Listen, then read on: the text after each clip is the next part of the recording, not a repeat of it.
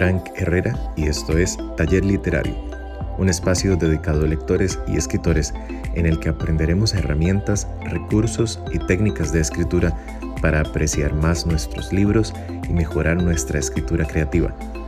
Si es tu primera vez por acá, bienvenido al taller. En el episodio de hoy me acompañan los hermanos Pablo y Efraín Delgado, ambos escritores de ficción costarricenses con quienes hablaremos sobre el bloqueo escritor, un tema que comenzamos en el episodio anterior y si no lo han escuchado, pues les invito a hacerlo. Con ustedes los hermanos Efraín y Pablo Delgado. Bueno, entonces aquí estoy con, eh, con los hermanos Delgado y eh, escritores, ambos costarricenses.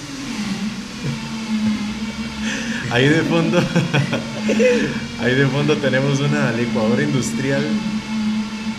Eh, resulta que nos venimos a comer aquí a, vamos por tierras heredianas y nos venimos a almorzar y hablar un poquito. Entonces, si escuchan ruido de fondo es porque estamos eh, aquí. Todo esto es totalmente improvisado. Nos venimos casi que sin guion y vamos a hablar un poquitito, un par de minutos, aprovechando un tiempo que teníamos ahí para para hablar un poquito eh, acerca de un tema que, que comencé en el, en el, episodio anterior de taller literario y que bueno, vamos a, a continuar.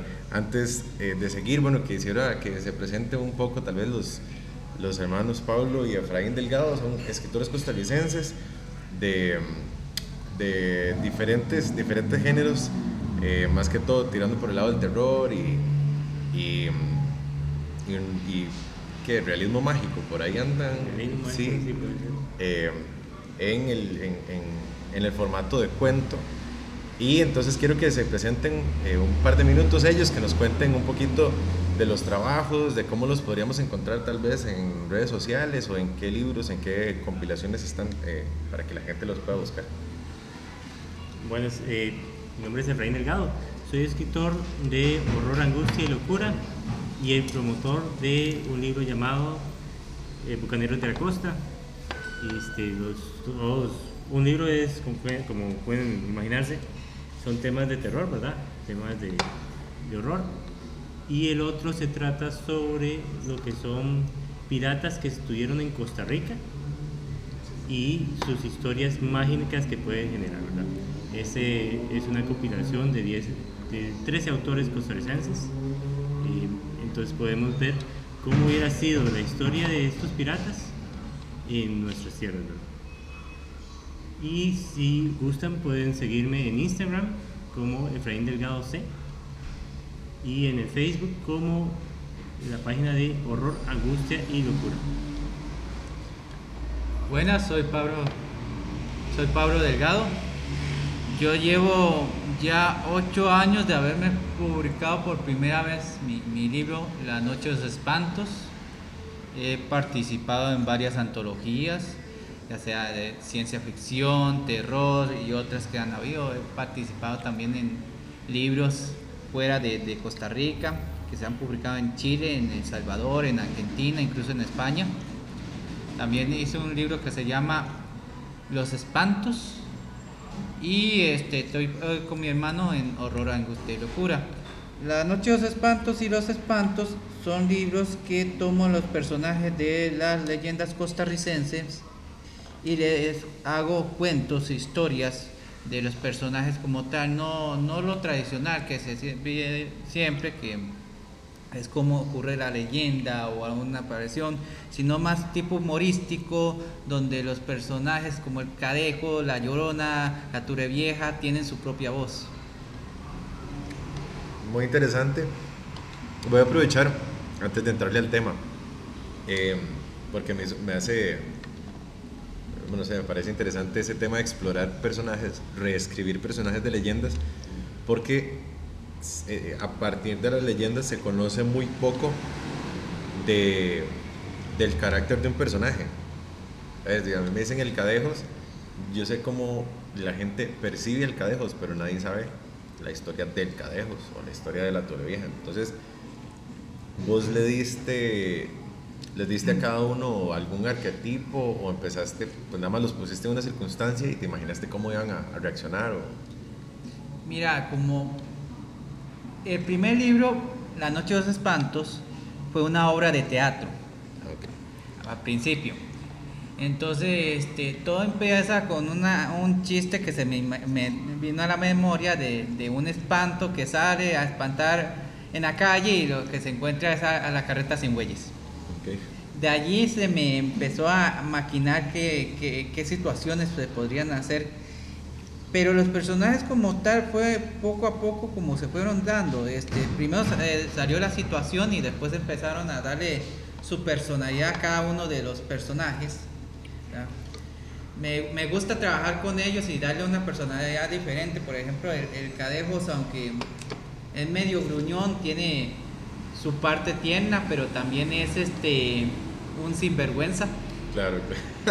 Sí, ahí está. Esa es la parte de darle dimensión a los personajes, que sean interesantes, y no nada más un- un- una aparición ahí. Sí, porque yo no voy a contar la historia de cada uno porque cada uno se la sabe, Ajá. ¿verdad? Y entonces sería recaer en lo mismo. Pero sí me gusta darles este, su personalidad, su apariencia, su forma más personal de, de ver el mundo, porque no solamente se volvieron espantos y se pueden asustar, sino Tienen un pasado. tienen un pasado, tienen una vida propia. Ya, ya. No, excelente. Sí, sí, es porque sí me hace, me hace mucha gracia eso, imaginar como, como pues eso, darle, darle un pasado, darle una historia, darle dimensión a esos personajes, está, está muy, muy interesante. Sí, no, incluso ahora está trabajando en un cuento que llaman creepypasteado, lo estoy llamando. Ah, sí, sí. Sí. A mí me encanta ese género. Porque allí estoy metiendo también a, a los estos personajes, a los creepypastas. Sí, se pelean con los espantos. Ok. Bueno, vamos a entrarle un poquito al tema, porque no sé si a medio programa se nos va a ir Efraín, que es el que tiene el tiempo más ajustado. Este, aquí me quedo con Pablo después un ratito más. Eh, hablábamos sobre, detrás de cámaras, sobre el bloqueo escritor, Porque, bueno, en este eh, mundo lector se habla mucho del, bloqueo lector, que es cuando uno tal vez ha leído una historia muy grande o un libro muy grande o algo que, una saga tal vez, o algo que le gustó mucho, eh, o le impactó de cierta forma y después cuesta volver a arrancar con otra saga, volver a conocer a otros personajes, volver a meterse en otro contexto. Y, eh, y pues más o menos algo así puede pasar con, con un escritor. Lo que pasa es que con el escritor también pasa en medio proceso, ¿verdad? Eh, arrancar es difícil, pero una vez que uno arranca con una idea, pues ya empieza a construir y demás, y tal vez en medio proceso, eh, o tal vez uno tiene la idea y cuando necesita desarrollar, eh, no sé, el universo literario o escribir el primer acto, se puede quedar pegado, digamos, en alguna parte, bloqueado. Y pues hay diversas razones. En el, en el programa anterior hablábamos con, con Sir Elder Ramos, que, eh, que tuvo la gentileza de acompañarnos. Eh, hablábamos sobre que pues un escritor debería, de, si no tiene nada que decir, mejor no decir nada. ¿verdad? Porque va a hacer perder el tiempo de los lectores y su propio tiempo. Pero hay otro tipo de bloqueo lector, que era lo que hablábamos, que es cuando tal vez ya uno tiene una idea, un proyecto, o, eh, o pasa el tiempo y no es por no es porque no tenga nada que decir, sino por falta de disciplina o de apartar el tiempo para hacerlo, ¿verdad? O diferentes otras razones. Entonces, eh, entrémosle. Bueno, primero que todo nosotros le decimos la tigra.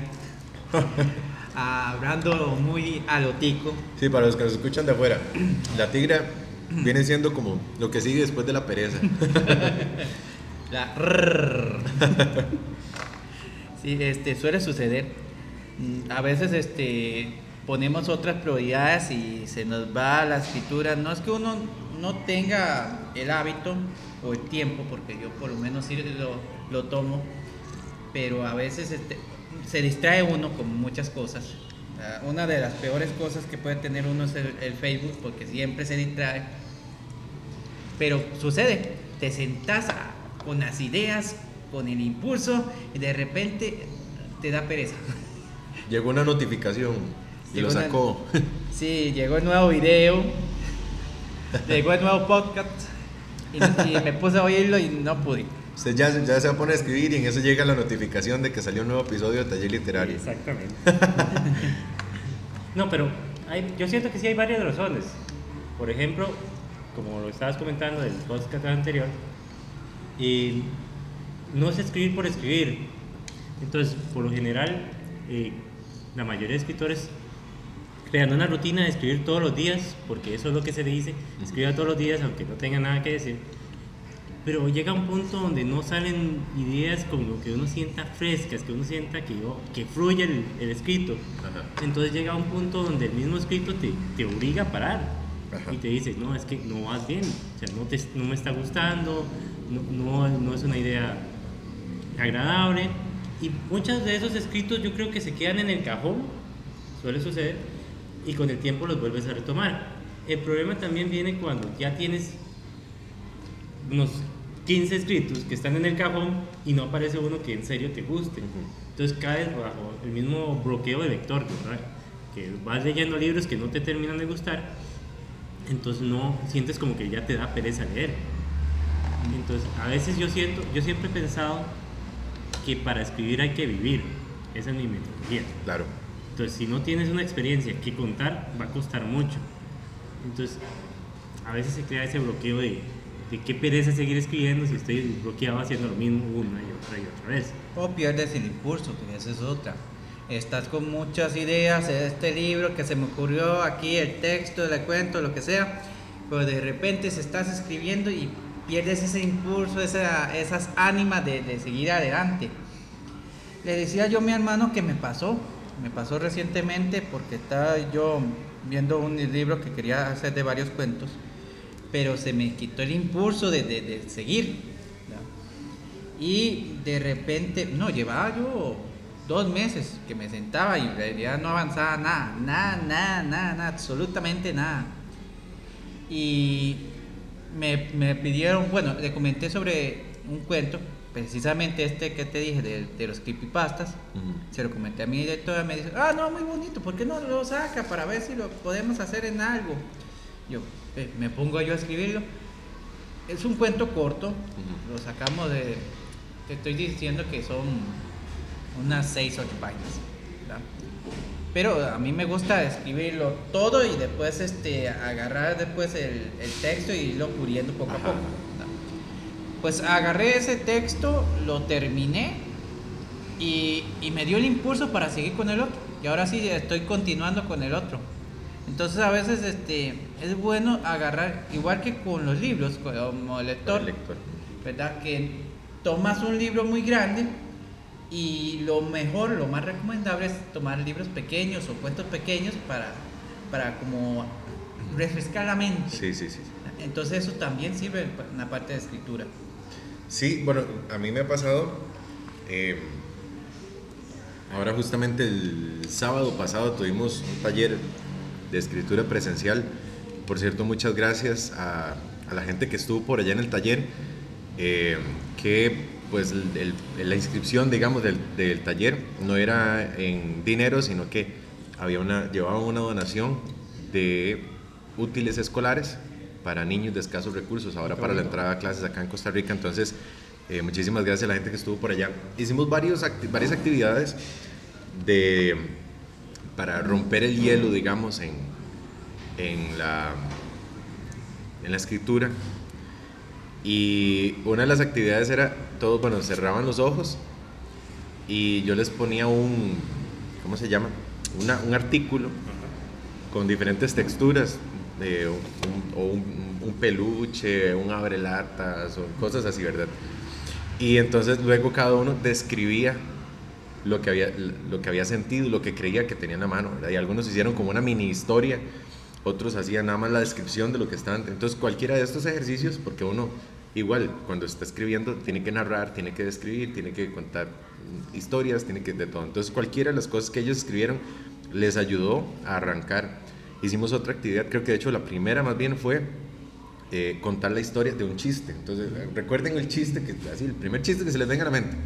Y vamos a escribir la historia de ese chiste. Entonces, ¿por qué? Porque los chistes tienen, eh, tienen estereotipos, ¿verdad? No son arquetipos, pero funcionan igual, digamos, para un ejercicio así. Entonces, eh, no sé, si yo pongo eh, el, el típico, un borracho en una vela, entonces ya yo tengo un, un estereotipo de un personaje en un contexto en el que no debería estar y cualquier cosa puede salir mal, ¿verdad? Entonces, este, eso me causa a mí, me genera em, situaciones donde me tira la historia hacia adelante, son, le dan inicio a la historia y, y ahí yo me puedo poner a inventar. Entonces yo creo que hay ejercicios de estos que, que, bueno, aquí quedan estos dos, no sé si a alguno de ustedes se les ha ocurrido alguno o han intentado algún otro que nos puedan regalar, pero que pueden poner en marcha esos, esos ejercicios para hacer tal vez algo pequeñito que no sea precisamente para publicar, pero que sí me desintoxiquen de, esas, eh, de esa pereza para escribir.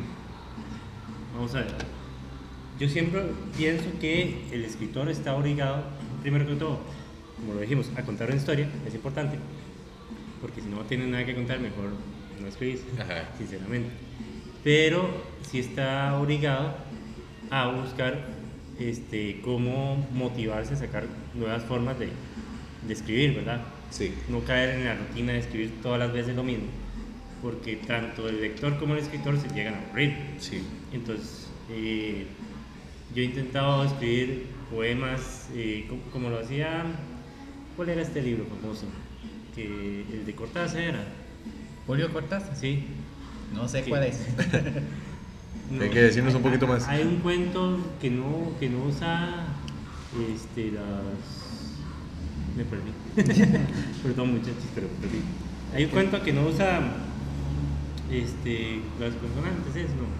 Ah, sí, no, hay una vocal. Ajá, una vocal. No me acuerdo. Ay, es cierto. Yo creo que, bueno, hay, hay varios juegos de esos. Sí, sí, sí.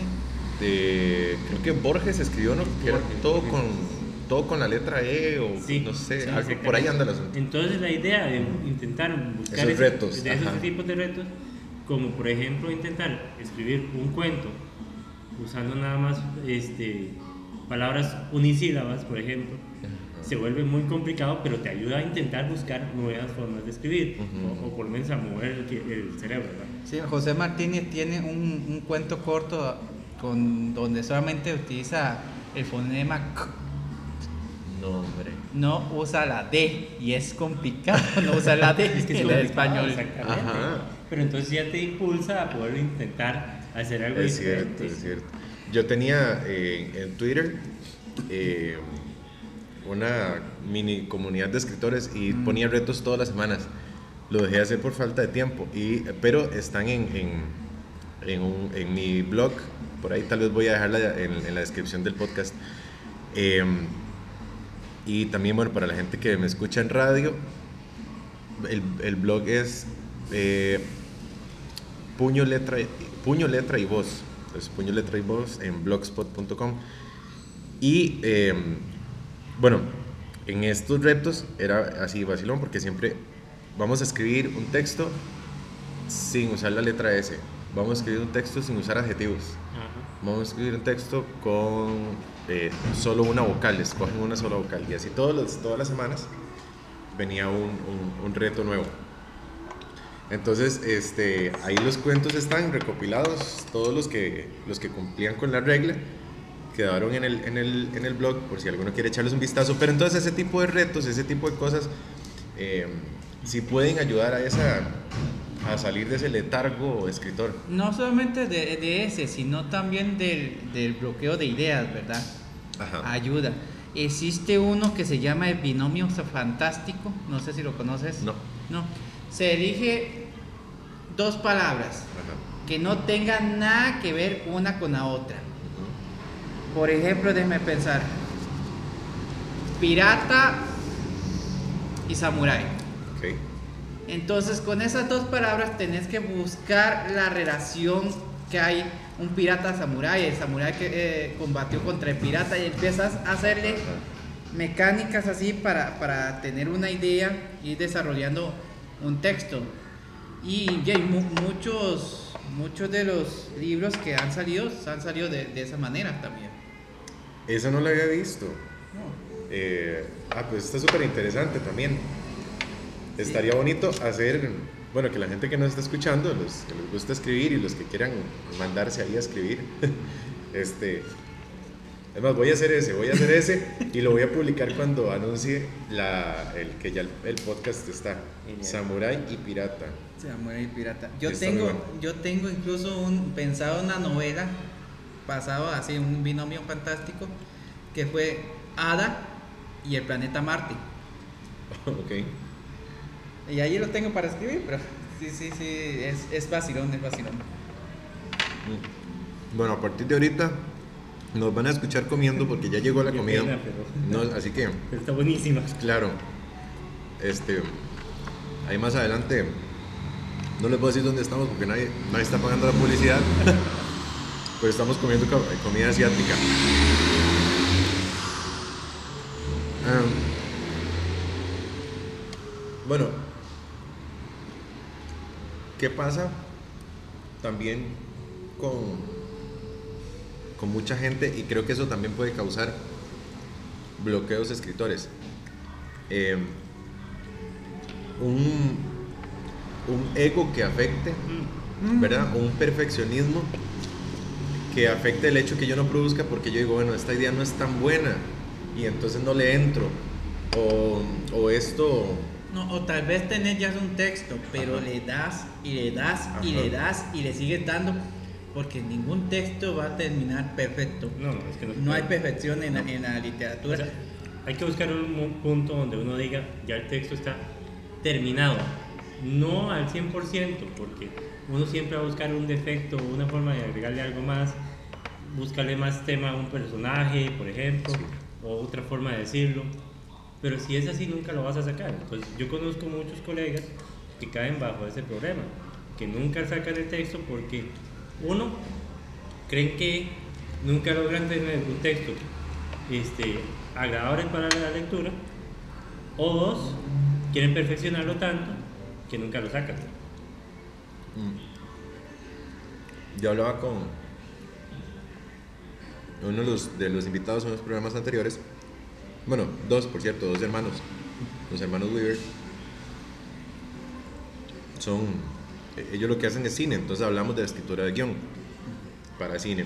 Y, y pasamos por ahí, por esa parte, yo les preguntaba, ¿cómo, cómo saben ustedes cuándo ya es suficientemente bueno para dejar el texto en paz? Y decir, bueno, así se va a ir a producción. Y, y la respuesta es que en realidad nunca. O sea, nunca uno va a terminar completamente satisfecho. Con el texto siempre va a haber algo que, que uno cree que se puede haber ido mejor. Y, y además uno tiene que hacer las paces con la, verdad- la realidad de que alguien va a odiar ese cuento o esa novela. Definitivamente. Hay que asumir que si el texto le va a gustar a alguien, a alguien no le va a gustar. Sí, eso es otra.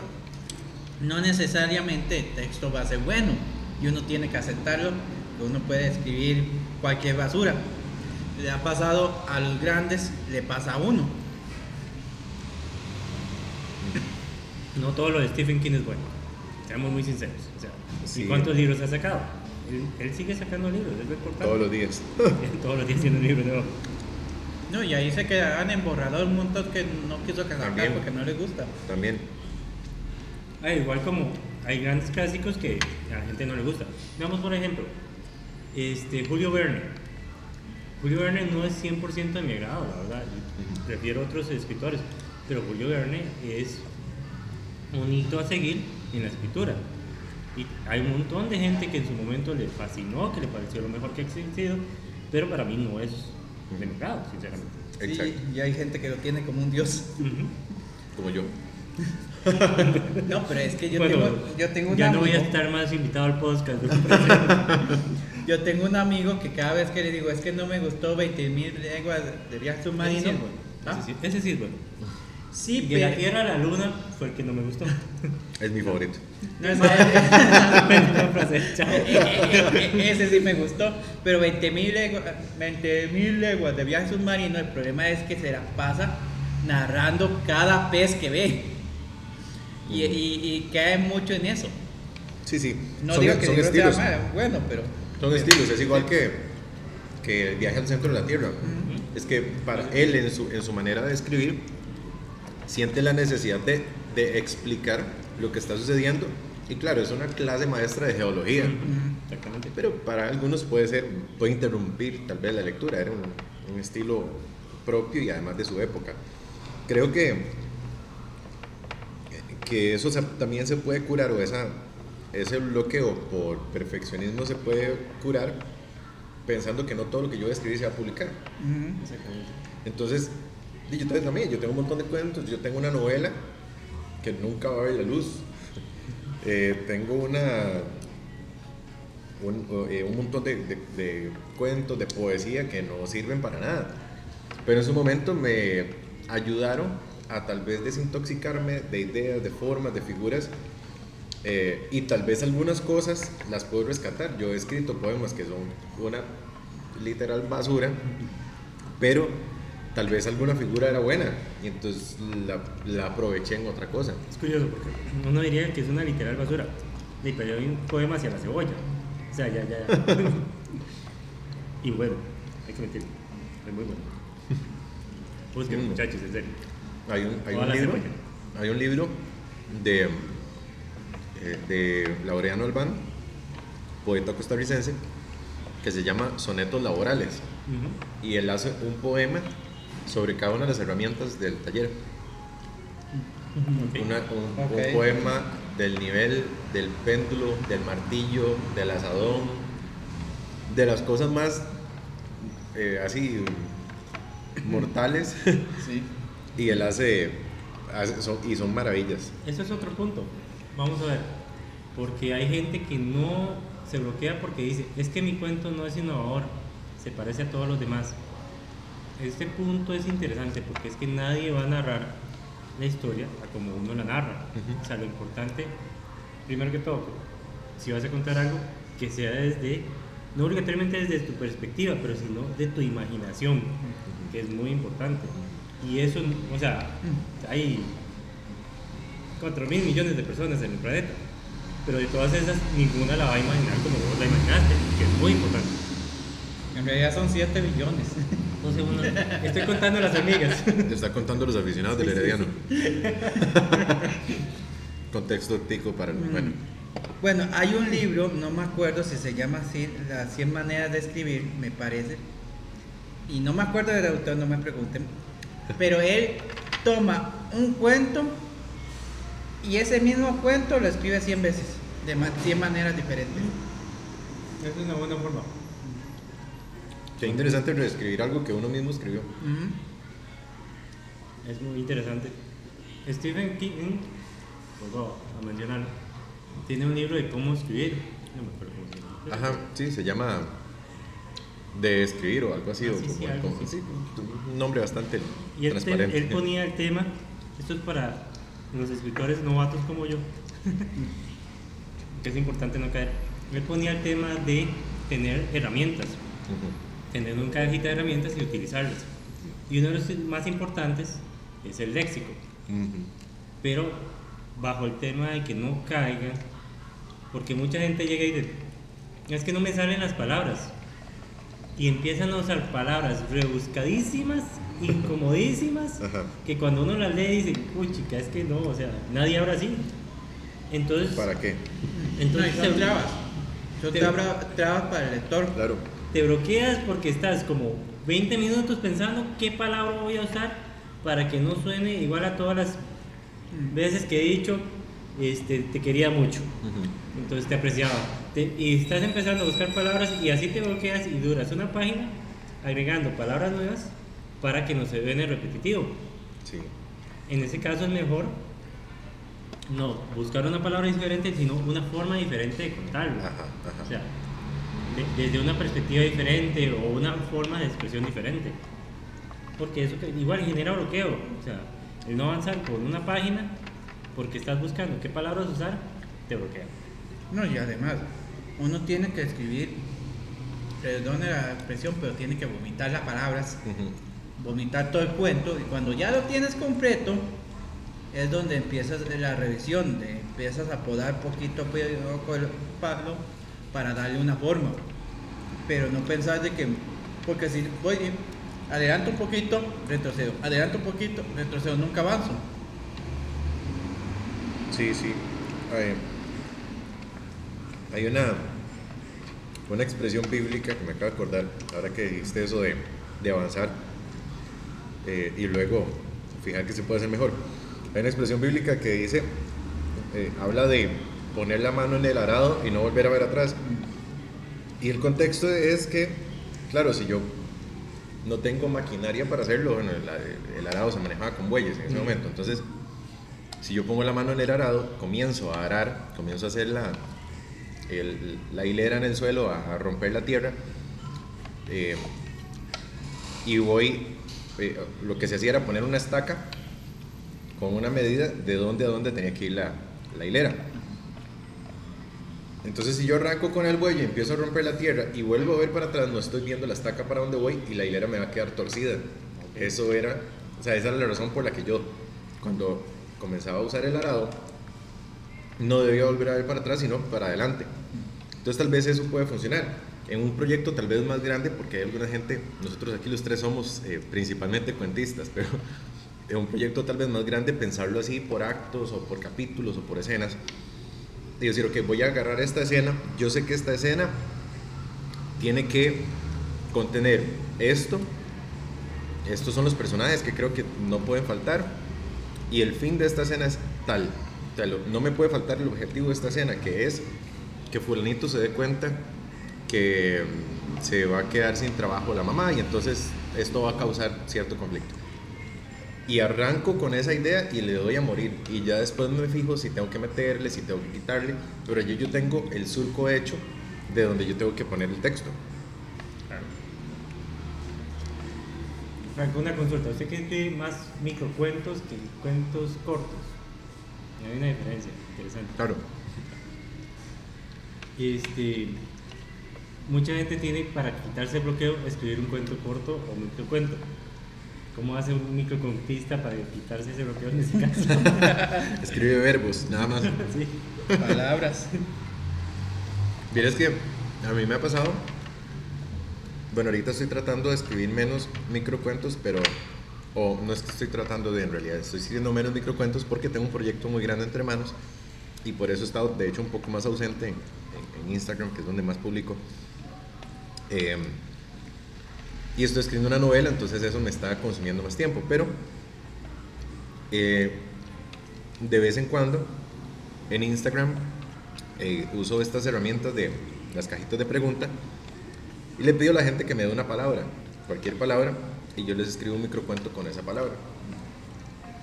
Entonces eso eh, me ayuda en esa parte. Yo los, los escribo y los publico todos. Hay algunos son terriblemente malos y otros son más o menos buenos.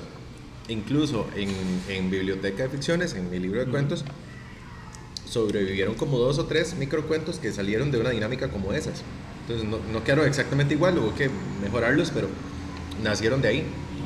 Entonces eso, ese tipo de, de cosas, eh, hay una, hay unos dados que no me acuerdo cómo se llaman, dados de story, no sé qué, los venden, entonces son tres daditos y tienen en cada cara figuras diferentes.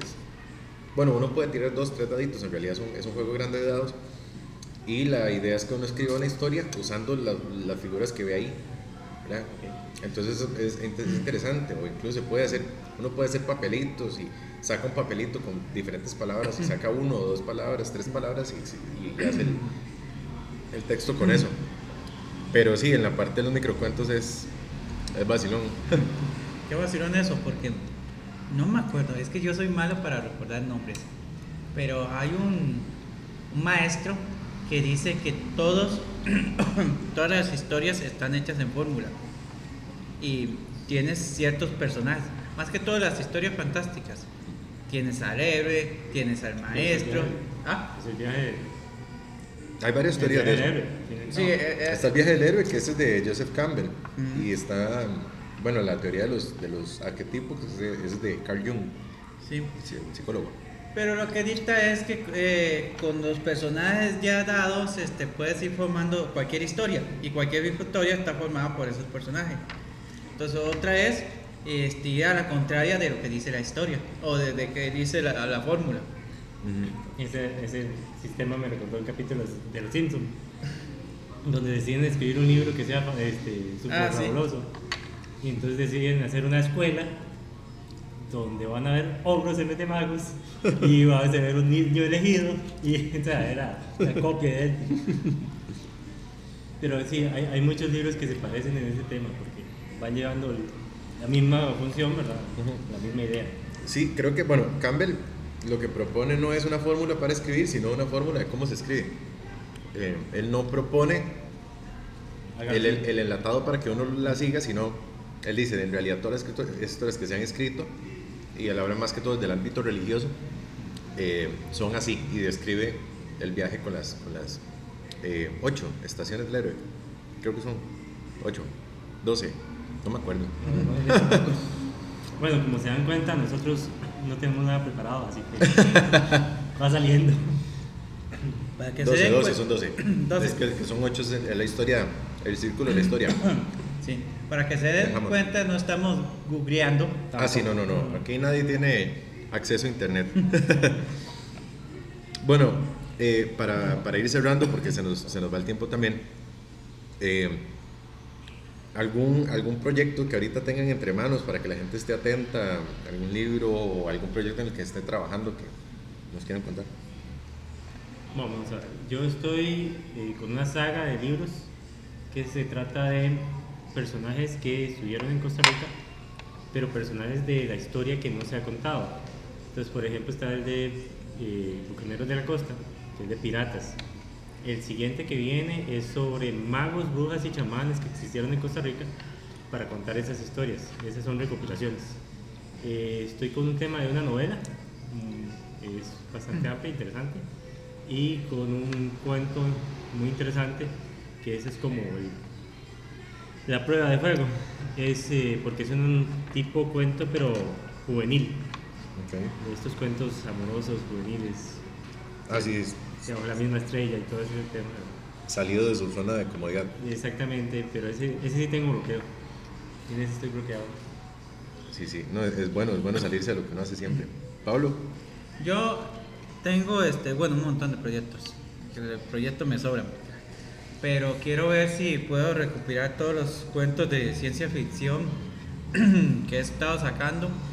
Eh, bien, por lo menos se me está formando un libro interesante. Pero tengo que añadir un par de cuentos más. Entonces tengo que terminar de escribir esos. Tengo un par de novelas que quisiera escribir. Y un proyecto allí con leyendas, pero de Uruguay que está interesante. eso está muy bueno. O sea, vos estás escribiendo basándote en leyendas uruguayas. Basándome en leyendas uruguayas. Porque allí está los, los guaraní. Y ya es otro mundo completamente diferente. Ya tienen sus ciertos este, criaturas, monstruos, eh, dioses. Entonces es interesante y bonito. Está, está muy bueno. Yo quiero aportar algo ya que no voy a volver a aparecer en el programa. y que me pareció interesante tal vez que lo toques en otro programa más adelante. Ahora que estabas hablando del tema de cine y el- de la escritura de guion, ¿el cine apoya al libro o mata al libro? Mm. ¿El cine como forma de cine o, o cuando No. se hacen adaptaciones? Y de Cuando se está hacen hablando de adaptaciones. adaptaciones, porque muchas veces en el cine se presentan cosas que no vienen en el libro y a veces este hace falta más en el cine. O la gente llega y dice, no, es que nada más voy a ver la película y no terminan leyendo el libro también. Eso es otro. Otra, otra también, lo que le pasó a la brújula dorada. El libro, los libros son muy buenos, pero la película no, no, No fue calzó. buena. Soy leyenda, Soy leyenda son muy diferentes. El cuento a la película como tal. Para mí las dos son buenas, excepto que el final del, la- del cuento le gana al final de la película. Sinceramente. Vieras que, bueno, yo ahí tengo una teoría.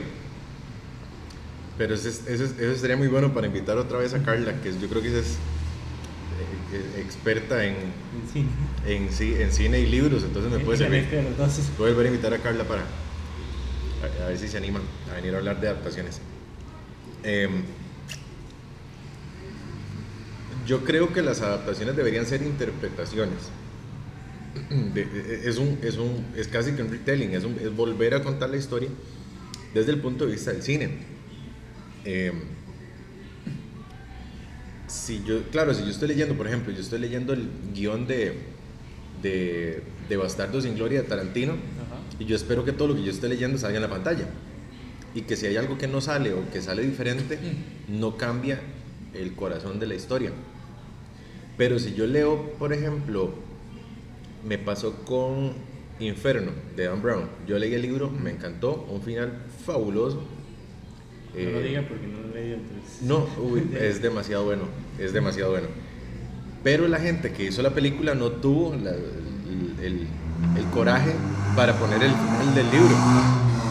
Y el final, el final de la historia, eh, eh, perdón, el final de la película es totalmente diferente. Y la historia, la película es una eh, adaptación literal.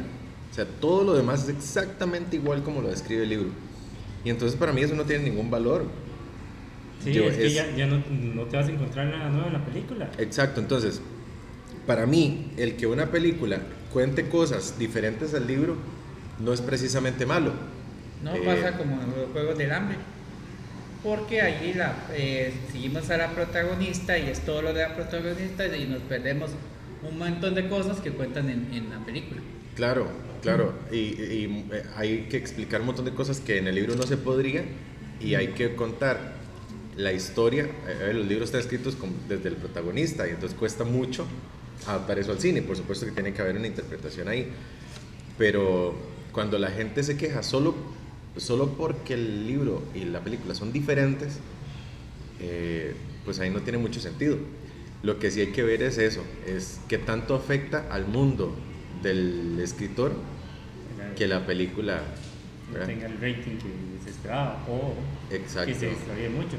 Es que digamos, hay películas que sí se van completamente por la tangente, que seamos Yo Robot. Yo Sí. Robot ese sí se va por otro mundo completamente diferente. ¿Cómo haces una película de Yo Robot? Pero bueno. Pero entonces, eso fue que agarramos la primicia. Pero, Pero, la película como tal, si usted no ha leído el libro o no ha leído el, el cuento, no, sí es un libro. Sí, No, Eh, es que son muchos cuentos. Son varios sí, eh, eh, cuesta... a ver, no, más bien, lo que estaba diciendo, si uno le vio solamente la película, Ah, sí. no le hace falta nada. Hasta que llega el libro y dice, ay, mira, pero es... Es que es otro Sí. Ah, Es otra cosa. Digamos, es difícil porque ver películas y después leer el libro, yo sé que hay gente que le apasiona eso. Yo creo que estamos pasados de tiempo, pero no importa, para terminar la idea. Pero digamos El Resplandor. El Resplandor es un claro ejemplo de lo que debería ser una adaptación de cine. Lleva muy pegadito la forma del cuento, o del libro como tal, de la novela, pero se va tomando sus libertades necesarias y su final, que es otro, completamente diferente. Que yo creo que es necesario, ¿verdad? Que todo final de película adaptado en un libro tenga una variación, porque si no, sí, vas a llegar a un... Más los libros de Stephen King que dicen a- que todos los finales son malos. No todos. Carla no va a querer venir. Que Carrie, Carrie termina muy bien. Eh, y ya. Bueno, cerramos entonces. Muchísimas gracias, Pablo, Efraín, eh, por sacar el ratito y compartir con nosotros. Eh, gracias a ustedes por quedarse hasta el final escuchando el taller literario con Frank Herrera. Recuerden que nos pueden encontrar en cualquiera de sus plataformas podcasteras favoritas. Y a mí me pueden seguir en Instagram como Frank Herrera-escritor o en Facebook como Frank Herrera. ¿Algún saludo ahí, despedida? Bueno, muchas gracias, Frank, por invitarnos. La verdad es que estuvo muy bonito el, el rato, muy ameno. Sí, siempre es un placer hablar de literatura. Y con un colega ¿verdad? Hijo de puchica. Pero Bueno, es, es que se lo está ganando por lo de Julio Verne. Bueno, voy a hacer una pausa publicitaria. Eh, eh, Frank es colega de nosotros en eh, Club de Libros, entonces ahí también la editorial que manejamos es esa. Y para que busquen los libros, lo pueden buscar en ¿eh? No, No, punto net. Punto net. Punto net, ajá. Cuidado me oye Evelyn porque me has sacado. Clubdelibros.net O en el Facebook Club de Libros. o Facebook de Club de Libros. Esto es porque a los tres nos publica Club de Libros y no nos hacemos la pausa publicitaria. Eso es un campo eh, no pagado. No pagado. Bueno, muchísimas gracias y nos escuchamos en la próxima. Chao.